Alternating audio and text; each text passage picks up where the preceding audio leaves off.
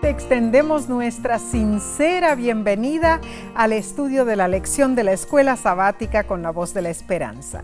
Esperamos que Dios derrame su Santo Espíritu para que podamos entender su santa palabra. Estaremos repasando la lección número 10 para la semana del 5 de marzo del 2022. Se titula Jesús abre el camino a través del velo. Ahora en sí eh, para dar inicio, elevemos una oración al cielo. Padre que moras en las alturas de los cielos, agradecemos por este privilegio de estar juntos con nuestros hermanos, amigos, amigas, estudiando la palabra de Dios y dejando que tú nos ilumines y nos lleves a puerto seguro. Bendícenos, que todo lo que digamos y hagamos sea para honra y gloria tuya. Y esto lo pido en el santo nombre de Cristo Jesús. Amén. Amén. El texto de esta semana se encuentra en Hebreos capítulo 9, versículo 24. Muy relevante estos versículos, Nesí, este versículo. Y dice, porque no entró Cristo en el santuario hecho de mano, figura del verdadero, sino en el cielo mismo para presentarse ahora por nosotros ante Dios. Sabes, Nesí, la palabra figura en el griego es antitupos. Antitupos. Y es, eh, su significado es muy peculiar, interesante. Copia, figura, mm. imagen, antitipo. Mm. Deriva de todas esas palabras que di en el, en el castellano o el español, eh, deriva esta palabra. Y nosotros usamos la palabra antitipo para expresar lo que se anuncia por el tipo. Mm, interesante. Entonces, en cuanto al santuario terrenal, podemos decir que era un antitipo del tipo, ¿no es cierto? Ah, sí. en primer lugar estaba en la tierra. En segundo lugar, no era más que una sombra de las cosas por venir. Así es. Y en tercer lugar, era inaccesible al pueblo. También vemos que en cuarto lugar, el santuario terrenal fue temporal. Y en quinto lugar, fue ineficaz para cambiar el corazón de la gente. Muy cierto. ¿Verdad? El libro Patriarcas y Profetas lo explica de esta manera. Ningún edificio terrenal podría representar la grandeza y la gloria del templo celestial, la morada del Rey de Reyes, donde millares de millares le sirven y millones de millones están delante de él, de aquel templo lleno de la gloria del trono eterno, donde los serafines, sus guardianes resplandecientes, se cubren el rostro en su adoración. Una cita de verdad al punto. Ahora, Pablo pone de relieve el pensamiento de que Cristo ya está ministrando como sumo sacerdote y exhorta a sus lectores a que dejen de depender del antiguo sistema levítico y disfruten plenamente de las gloriosas prerrogativas que dispensa el nuevo pacto. Claro. El ofrecimiento voluntario de Cristo y su entrada en el cielo mismo fueron actos únicos, consumados una sola vez, con el fin de salvarnos. Transportémonos en nuestra mente al día en que los discípulos regresaron del monte de los olivos, justo después de que Jesús ascendió al cielo.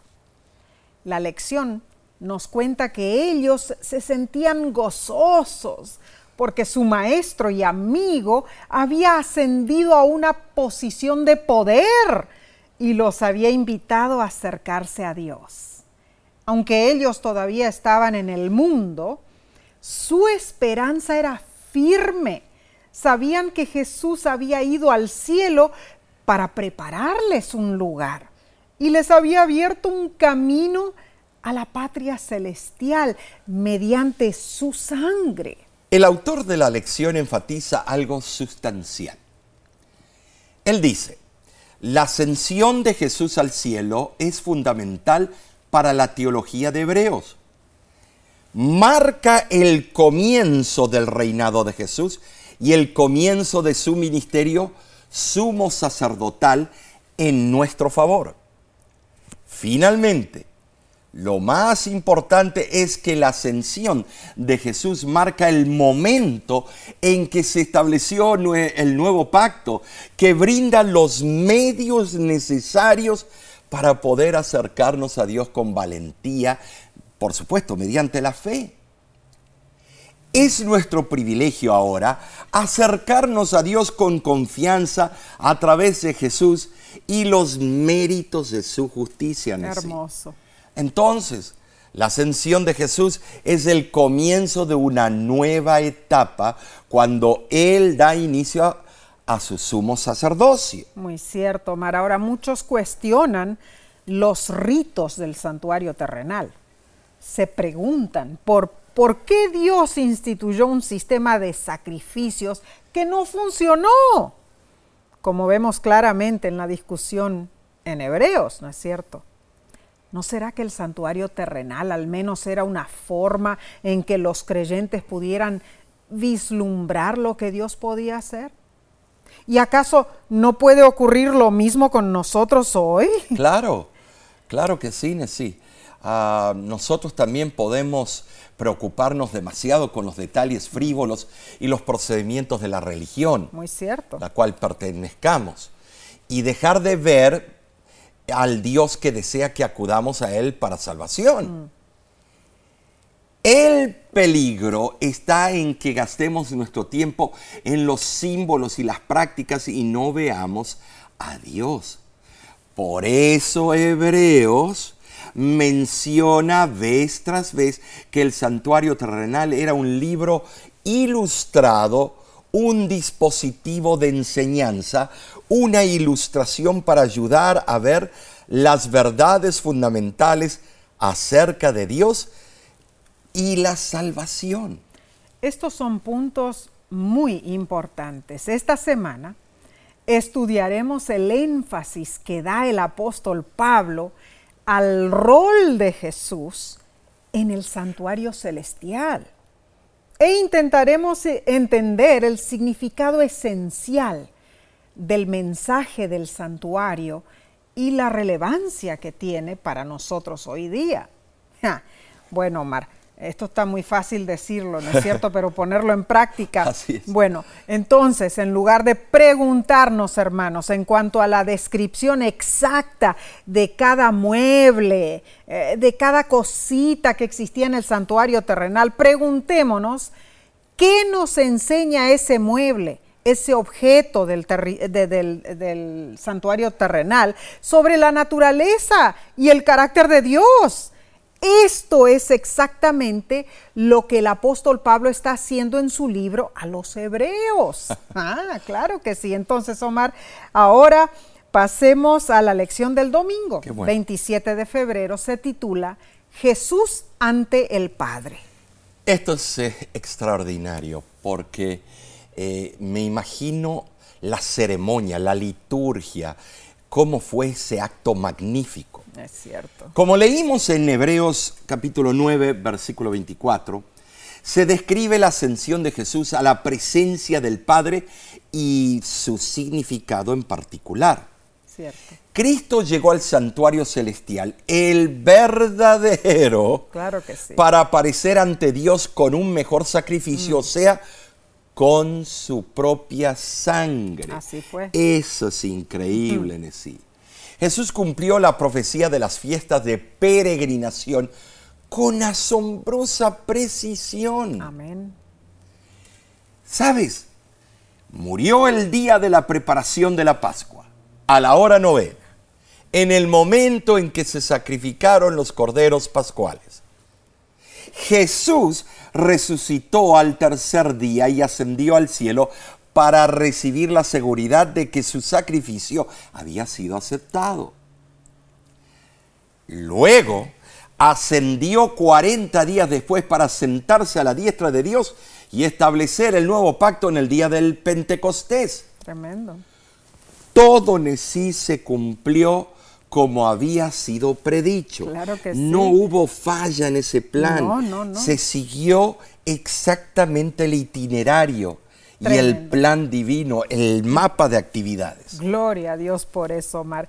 El propósito de la peregrinación del antiguo Israel en el desierto era exponer el concepto de ver la faz de Dios. Eso significaba experimentar el favor de Dios. De igual manera, en el hebreo la expresión buscar el rostro de Dios significaba pedir a Dios ayuda. En el libro a los hebreos este es el sentido de la ascensión de Jesús. Así es. Él ascendió a Dios con el sacrificio perfecto como nuestro precursor en la presencia de Dios. Esa palabra precursor Ah, es poderosa. ¿no? Claro que sí. Y Jesús ha hecho realidad la promesa para que nosotros viajemos en busca de una patria mejor, cuyo arquitecto y constructor es Dios, como dice el versículo. Sabes, la autora inspirada describe lo que sucede cuando, eh, eh, bueno, cuando como hijos de Dios confiamos en las promesas de nuestro amante Salvador. Ella menciona lo siguiente. Estas almas se apoderan de la palabra de Dios. Ven que los milagros, la abnegación, el sacrificio de Cristo, su crucifixión fueron para ellos. El lenguaje del corazón será, Él murió por mí. Él triunfó en la muerte para que yo no perezca, sino que crea en Él como mi Salvador personal y tenga esa vida que se mide con la vida de Dios. En la riqueza de su gracia se han posesionado de mí tesoros tan perdurables como la eternidad. No hay duda alguna, hermanos. Podemos descansar sobre algo seguro. Así es. Sabemos que Dios delineó un plan certero para nuestra salvación y damos gracias a nuestro Salvador Cristo Jesús, pues Él cumplió todo lo necesario para que tú, para que yo, todos seamos salvos. Ah, Cuenta la historia sobre lo que dijo Michael Faraday antes de morir en 1867 en Inglaterra. Faraday era un famoso físico, un hombre de gran talento que contribuyó en los estudios de electromagnetismo y electroquímica. Cuando él se hallaba cerca de la muerte, un amigo le preguntó, Michael, ¿cuáles son tus teorías ahora? Teorías, no tengo ninguna. Ya todo eso pasó. Hoy descanso sobre seguridades, no teorías, porque yo sé a quién he creído y estoy cierto que es poderoso para guardar mi depósito para aquel día. El hecho de haber repetido el versículo que se encuentra en 2 Timoteo 1, versículo 12, fue su testimonio de la seguridad que ese científico tenía en Dios. Se nota que Michael Faraday estudiaba su Biblia. Es muy interesante. Y la lección de este día nos pregunta, ¿por qué la realidad de Cristo, no solo su cruz, sino también su mediación ahora en el cielo, debe sustentar la seguridad de nuestra salvación? Bueno, nuestra seguridad se basa en nuestra fe y nuestra fe se basa en las verdades bíblicas. En un libro de Celaya, titulado El libro de la locura, aparece un robot que supuestamente ejerce fe por los seres humanos. Interesante. ¿No es cierto? Aunque es una parodia, debemos cuidarnos de no hacer lo que hizo Israel en el desierto, de pedir intermediarios entre nosotros y Dios. Es cierto. A veces tendemos a permitir que otros estudien la Biblia por nosotros para encontrar las gemas de la verdad. Muchos piensan que solo un pastor o sacerdote debe estudiar la Biblia. Cuán equivocados. Algunos hasta se sienten tentados a pensar que las oraciones de, de otros en su favor tienen más peso ante Dios que sus propias oraciones. Esto lo veo constantemente. Me piden a mí que oren por ellos porque mi oración es de más potencia, de más eh, auge, no sé. Pero no, no trabaja así. El Señor quiere que tú ores, quiere ver tu actitud. Debemos evitar esta trampa espiritual. Porque gracias a Jesús tenemos seguridad eterna y podemos acercarnos a Dios sin la necesidad de nadie más. Ah, no necesitamos nadie más. Para mí el vivir es Cristo que me fortalece. Gloria a Dios por ofrecernos seguridad. Y la pluma inspirada dice lo siguiente. Dios desea que escojamos lo celestial en vez de lo terrenal nos presenta las posibilidades de una inversión celestial. Amén. Quisiera estimular nuestros más elevados blancos, asegurar nuestro más selecto tesoro.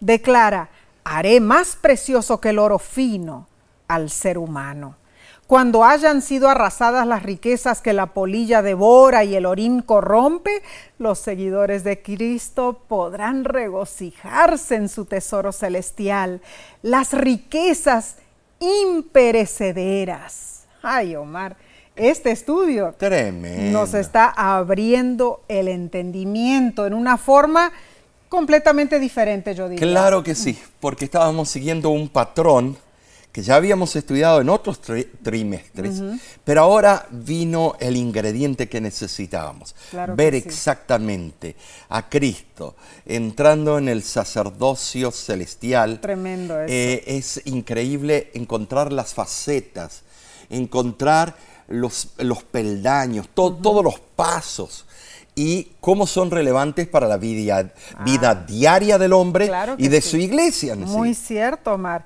Eh, vamos a seguir estudiando, pero por el momento haremos primero una breve pausa y enseguida volvemos con la parte del día lunes. No te vayas.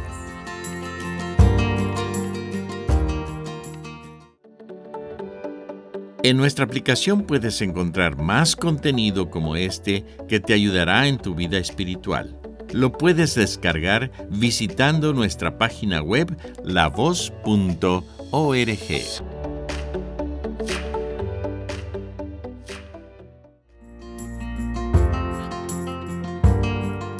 Somos bendecidos al estudiar la palabra de Dios, pues es lámpara a mis pies y lumbrera a mi camino. Salmo 119, 105. Pasemos entonces, Omar, a la lección del lunes 28 de febrero. Se titula La invitación de Dios. Ahora, comencemos leyendo Hebreos, pero ahora capítulo 12, versículos 18 al 21, para recordar la experiencia de Israel en el monte de Sinaí. Okay porque no os habéis acercado al monte que se podía palpar y que ardía en fuego, a la oscuridad, a las tinieblas y a la tempestad, al sonido de la trompeta y a la voz que hablaba, la cual los que la oyeron rogaron que no se les hablase más, porque no podían soportar lo que se ordenaba. Si aún una bestia tocar el monte será apedreada o pasada con dardo. Y tan terrible era lo que se veía que Moisés dijo, estoy espantado y temblando. Oh, Cuando el pueblo divino, bueno, perdón, el pueblo de Dios estuvo frente a frente con el dador de la ley y mm. juez de toda la tierra, experimentó algo del temor del Señor. Qué temor, Segunda de Corintios 5:11. Habrán oh. estado aterrados. aterrados. La entrega de la ley en el Sinaí fue acompañada por una exhibición tremendamente impresionante del poder y de la majestad de Dios. Cierto. Nunca antes ni tampoco después ha contemplado el mundo algo tan impresionante tan aterrador, ah, La verdad que sí, Omar, habrá sido eso algo, pero terrible. Tremendo. La revelación de la santidad de Dios en el monte Sinaí enseñó al pueblo a temerle o a respetarlo. El temor de Jehová conduce a la vida, a la sabiduría y a la honra. Vemos que en Salmo 111, versículo 10, dice que el temor de Dios es el principio de la sabiduría. Ese temor es sinónimo de una profunda reverencia y se basa en la comprensión del carácter, eh, la majestad y la grandeza de Dios frente a nuestra propia indignidad. Ese temor es la raíz y el origen de la verdadera piedad.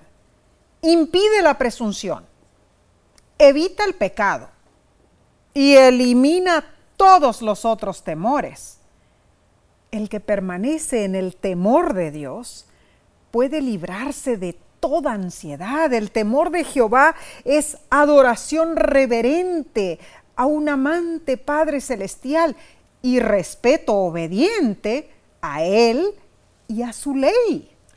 Ah, pero sucedió que el pueblo de Israel se asustó y le pidió a Moisés que fuera su intermediario. La lección menciona que la descripción en hebreos de los eventos en el Sinaí se desprende principalmente del recordatorio que Moisés le hace al pueblo por su falta de fe y su apostasía con el becerro de oro y cuánto temía encontrarse con Dios debido al pecado de ellos. La reacción de los israelitas no era el plan de Dios para ellos, sino el resultado de su falta de fe. El plan de Dios era que ellos reconocieran su majestad y reverenciaran su, divino poder con respeto, no teniendo miedo de Él, eh, sino una relación mutua de amor. Respeto, como el respeto que le debemos a nuestros padres, ¿no es cierto? Esto me hace recordar la vez que mi hermano y yo hicimos una travesura. Bueno, de las muchas que hicimos, ¿no es cierto? Pero ese día causó que un montón de frascos de conserva que oh. tenía mi mamá sobre una mesa en la cocina cayeran al piso y se quebraran. Bueno, lógicamente mi hermano y yo salimos de allí, pero corriendo.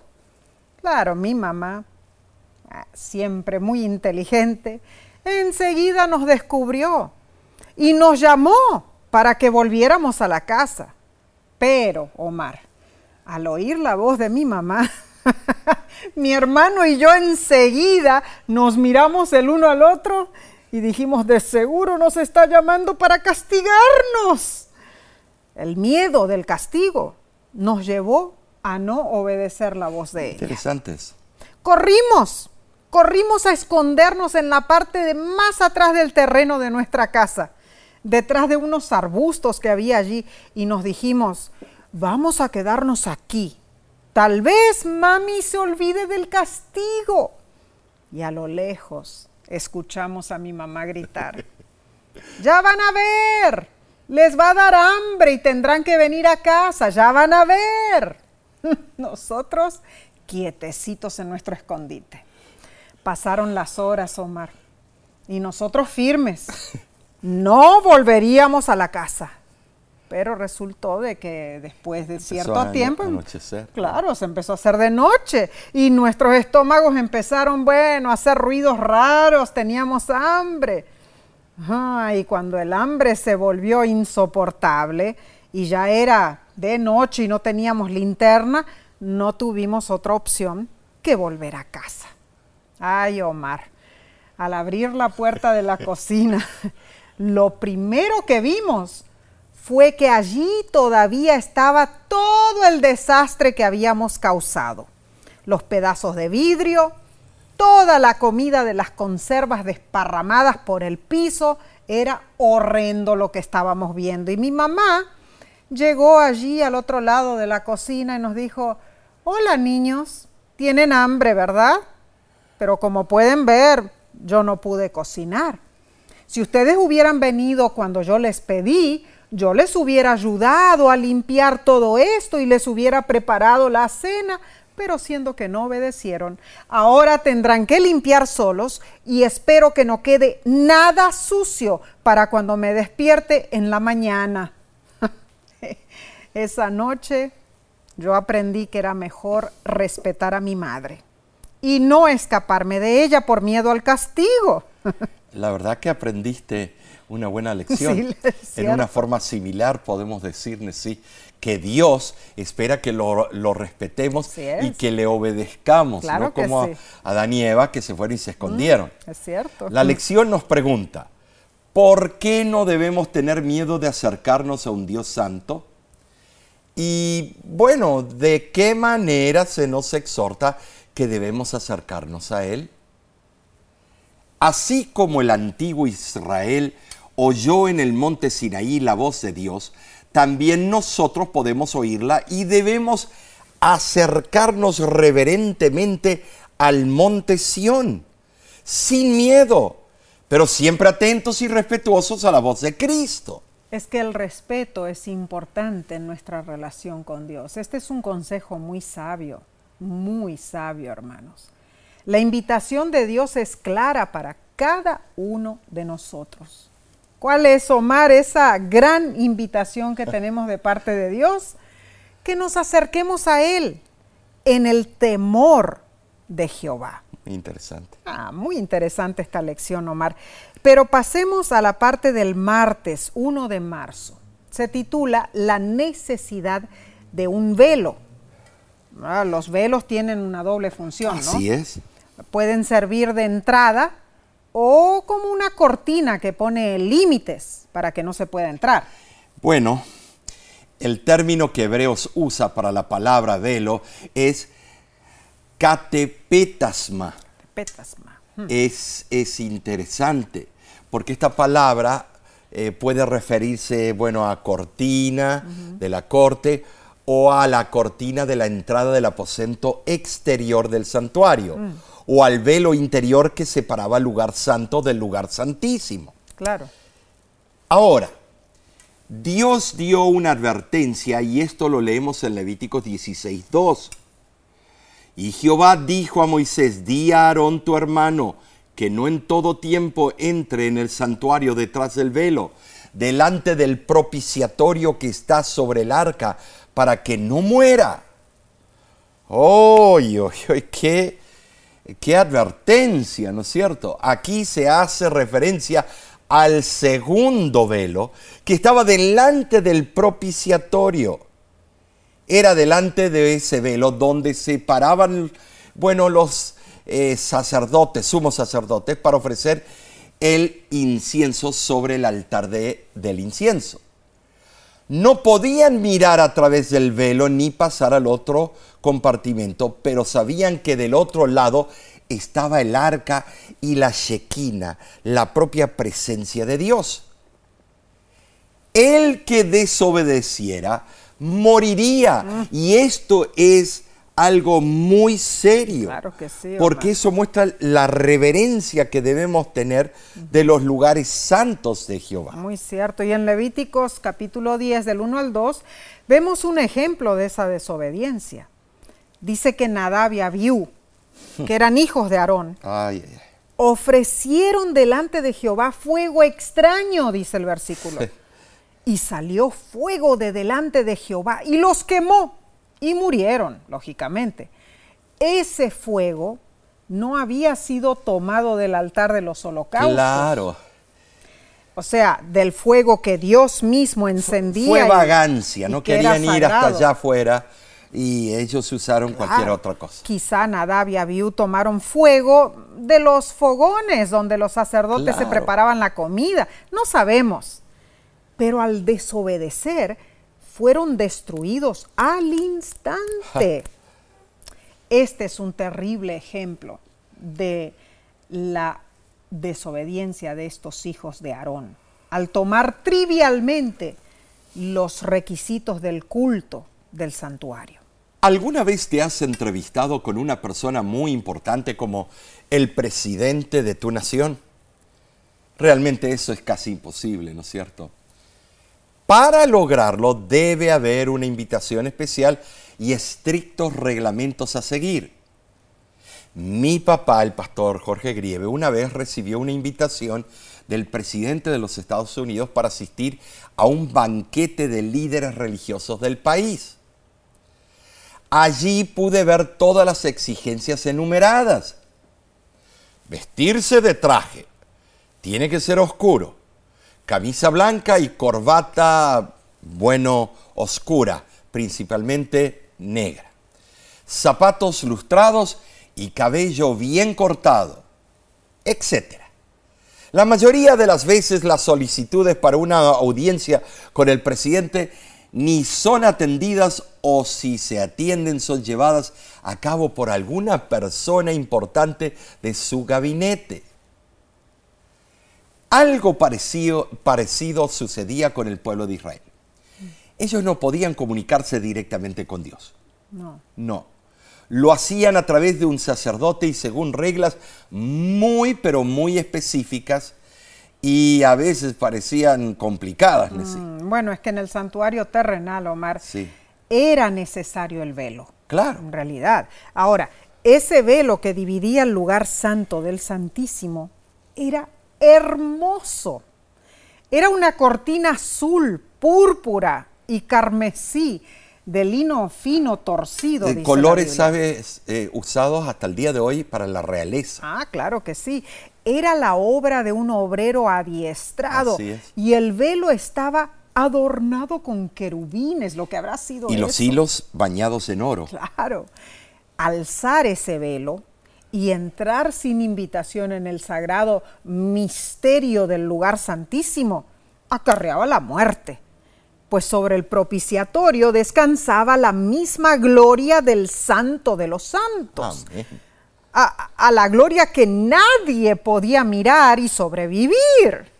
Eh, ¿Sabes? El velo era una protección para los sacerdotes, los mortales, Ah, nosotros, claro.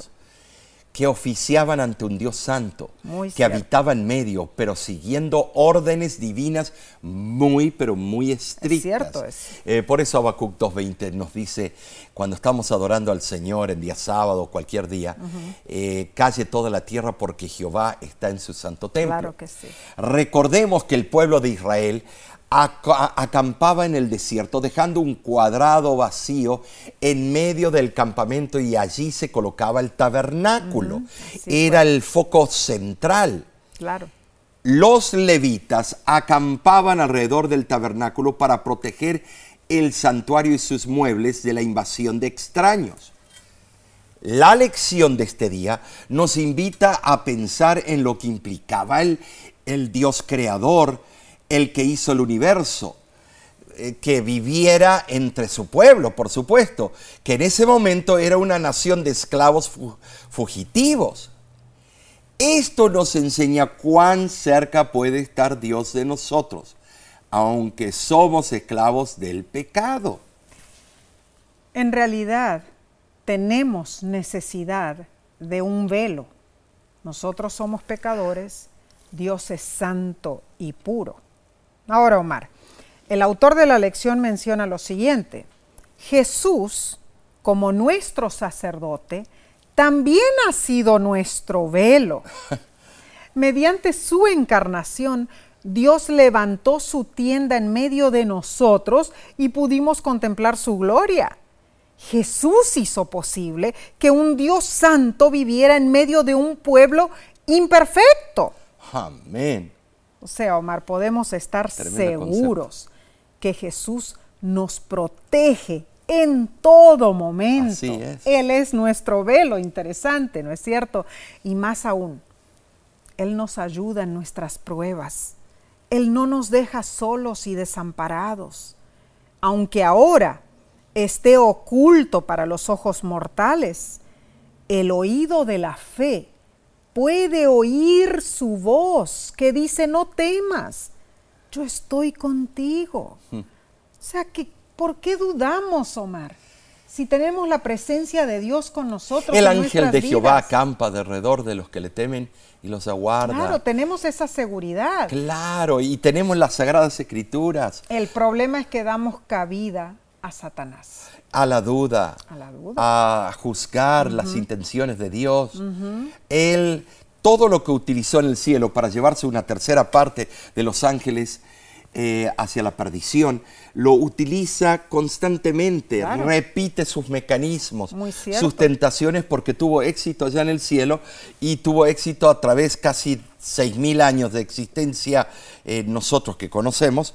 eh, y él sigue su metodología. Va perfeccionando sus artimañas. Eso sí, eh, él cada vez va modificando de acuerdo a los tiempos que van cambiando.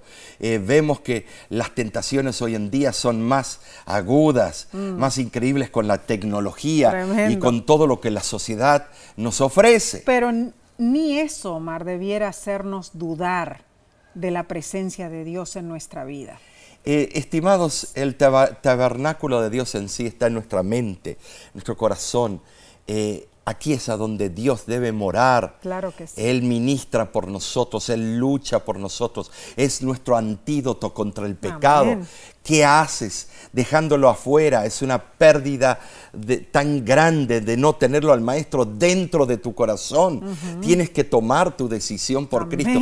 Y si alguien que está estudiando la lección con nosotros no se ha bautizado, ¿qué estás esperando? Mm. Hazlo. Que caiga un rayo del cielo o que venga el día del juicio súbitamente en tu no, vida. no. Ay, no. Hoy es el día de Jehová. Amén. Dura cosa es darse contra el aguijón, hermano. Hoy debes entregar tu corazón a Cristo.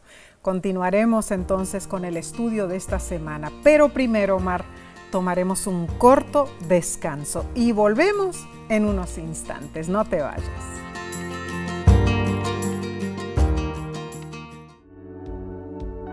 Con seguridad estás disfrutando este estudio de la escuela sabática. Te invitamos a buscarlo en formato de video por nuestro canal de YouTube.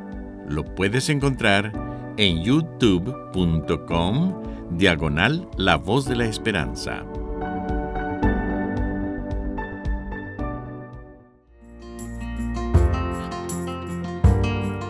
Gracias por acompañarnos, por estudiar con nosotros la lección de la escuela sabática. Sigamos con la parte del miércoles 2 de marzo, se titula El camino nuevo y vivo a través del velo. Leamos la invitación de Hebreos capítulo 10, 10, versículos 19 al 22. Así que hermanos, teniendo libertad para entrar en el lugar santísimo por la sangre de Jesucristo, por el camino nuevo y vivo que Él nos abrió a través del velo, esto es de su carne, y teniendo un gran sacerdote sobre la casa de Dios, acerquémonos con corazón sincero, en plena certidumbre de fe, purificados los corazones de mala conciencia y lavados los cuerpos con agua pura. Aquí comienza una nueva sección en la carta de los Hebreos. Sí lo es. Pablo resume brevemente sus conclusiones que por medio de Cristo tenemos acceso directo a Dios, a Dios Muy el Padre. Y deduce, que, eh, de- deduce lecciones prácticas para los cristianos.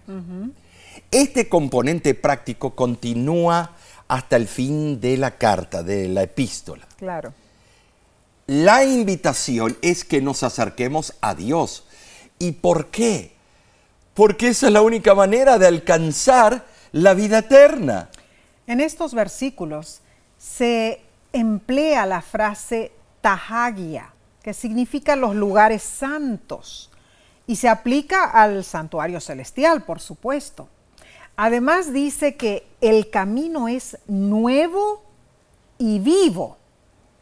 Es nuevo porque no había existido antes. Es nuevo porque es original y es eficaz. El camino nuevo se centra en Jesús, quien vive eternamente. Esto está en agudo contraste con los sacrificios, aquellos que se ofrecían bajo el antiguo pacto. Así es. Este camino fue inaugurado por la muerte de Cristo, cuando Él entró por el velo. Algunos comentaristas bíblicos enseñan que el velo representa la puerta por la cual se llega a la presencia divina. Pero este velo parece usarse aquí con el sentido de algo que oculta la presencia divina. Esta interpretación parece concordar con el simbolismo de Hebreos capítulo 6, versículo 19, y con el significado de la rasgadura del velo en ocasión de la muerte de Cristo, eh, que significó que el sistema de sacrificios había llegado a su fin, mm. había caducado ya. Interesante, Omar, y el autor de la lección vuelve a reiterar lo siguiente. Hebreos señala que la instauración del antiguo pacto implicaba la instauración del santuario y la consagración de los sacerdotes. Lo mismo ocurre con el nuevo pacto. Así es. Implica la instauración del ministerio sacerdotal de Jesús en nuestro favor. La ascensión de Jesús ante Dios ha inaugurado una nueva era para el pueblo de Dios. Mm. Zacarías 3 menciona que Satanás estaba en la presencia de Dios para acusar al pueblo. Sin embargo, con el sacrificio de Jesús, Satanás ha sido arrojado del cielo. ¿Sabes, sí? Déjame interrumpirte. Eh, cuando dice claramente, yo vi a Satanás caer mm. como un rayo del cielo. Ah, tremendo, Mar, en serio. Muy cierto. Ahora, mis hermanos, es Jesús quien intercede por nosotros y mediante su sacrificio y su fidelidad reclama la salvación para nosotros. Amén por eso. Mediante Cristo tenemos acceso directo a Dios. Gloria a Dios. Este es el mensaje central de Hebreos. Debido al sacrificio de Cristo ya no existe un velo que entre nosotros y nuestro Dios. No el apóstol Pablo establece la superioridad del ministerio celestial de Jesús sobre el ministerio terrenal cumplido por los sacerdotes terrenales.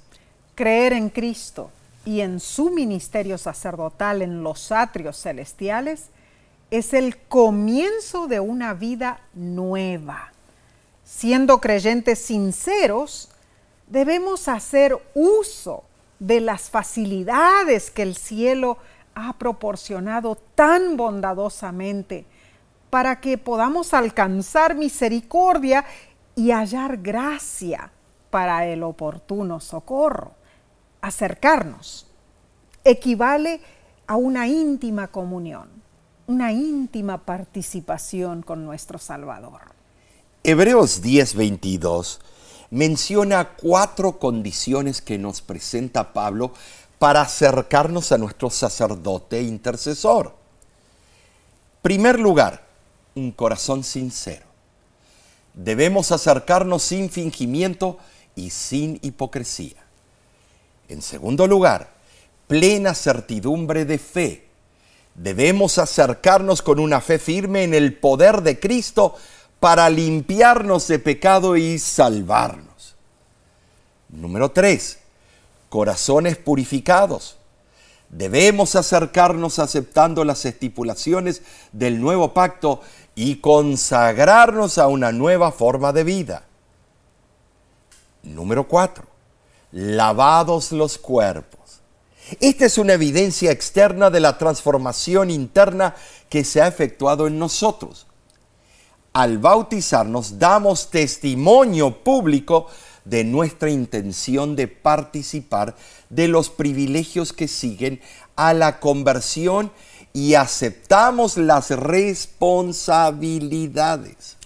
Una demostración pública, eso es el bautismo.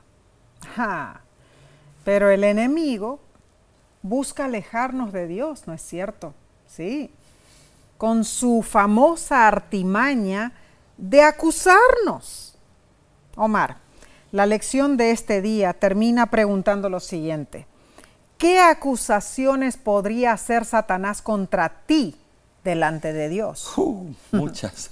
Aunque es un mentiroso, ¿cuánto tendría que mentir sobre ti para procurar tu condenación? ¿Cuál es tu única esperanza? Para contestar voy a leer del libro Reflejemos a Jesús.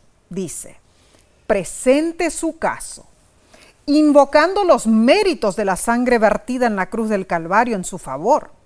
Satanás lo acusará de ser un gran pecador y usted tendrá que admitir que lo es, pero puede decir, sé que soy un pecador y por eso necesito un Salvador.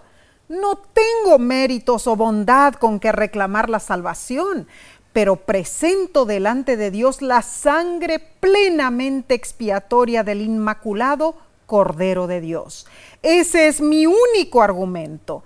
El nombre de Jesús me da acceso al Padre. Sus oídos están atentos a mi más débil súplica. Hermosa promesa, hermanos. Así es. Tenemos en Cristo Jesús. Ahora, Omar, vayamos entonces a la parte, el estudio del jueves 3 de marzo. Se titula Ellos verán su rostro. Oh, esto es extraordinario. Sí lo es. Cuánto lo he deseado desde que era un mozo, un niño. Mm. Eh, leamos Hebreos capítulo 12, versículos del 22 al 24, donde nos explica lo siguiente.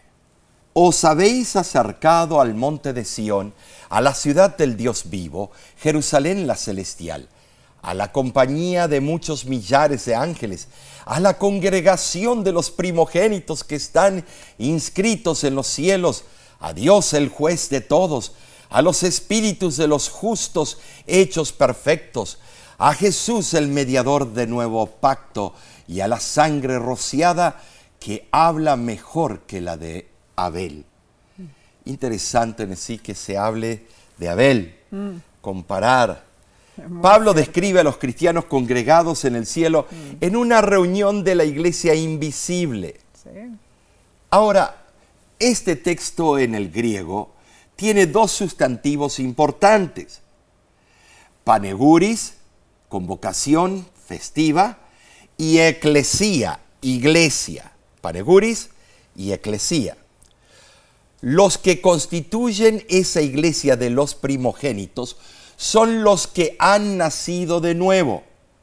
Ahora, este texto describe que nosotros hemos llegado a la Jerus- Jerusalén celestial ante la presencia del Dios Todopoderoso, omnipotente, omnipresente, omnisapiente.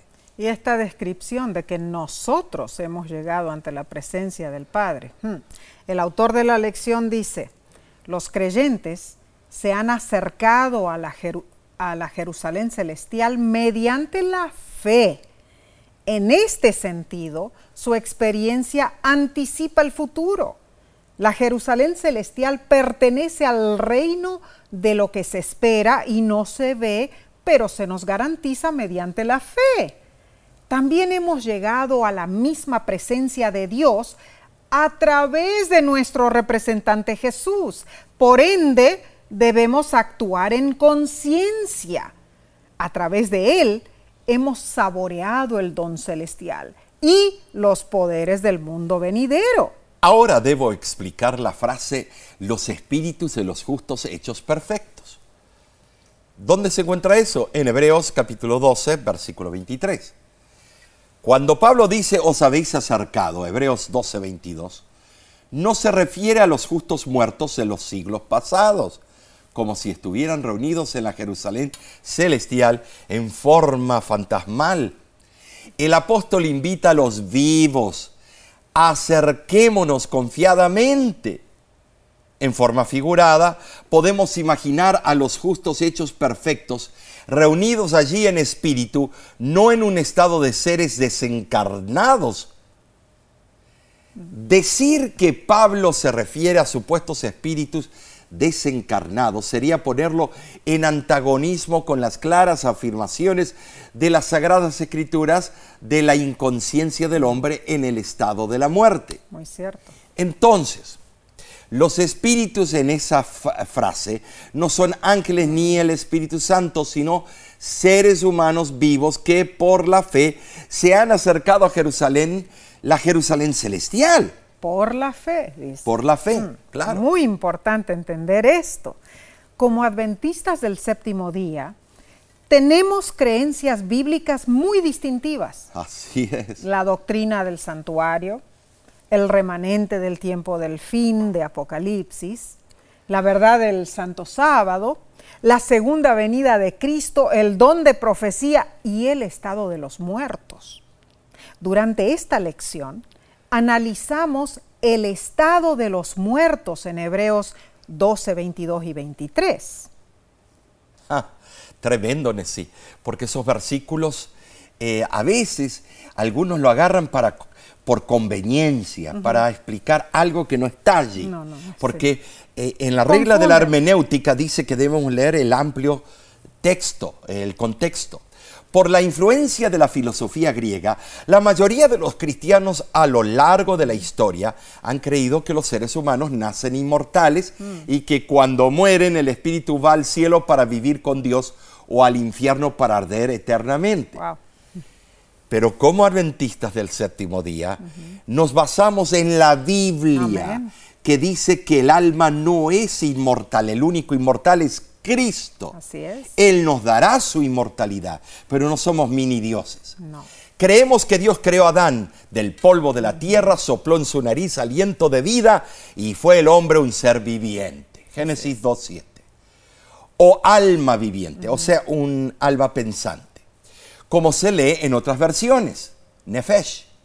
Con la muerte, el ser viviente deja de existir y solo recibirá vida eterna en la segunda venida de Jesús. Muy cierto, Omar. Ahora, el autor de la lección también explica la tipología de las peregrinaciones anuales de Israel. Oh. O sea, además de esta verdad tremendo. del estado de los muertos, explica lo de las peregrinaciones. Dice, la ascensión de Jesús cumplió la tipología de las dos primeras peregrinaciones, la Pascua y el Pentecostés. Muy interesante. Según Hebreos y Apocalipsis, la última peregrinación, o sea, la fiesta de los tabernáculos, aún no se ha cumplido. Claro, no, porque eh, tenemos que recibir las nuevas mansiones. Ah, la celebraremos con Jesús cuando estemos en la patria es. celestial.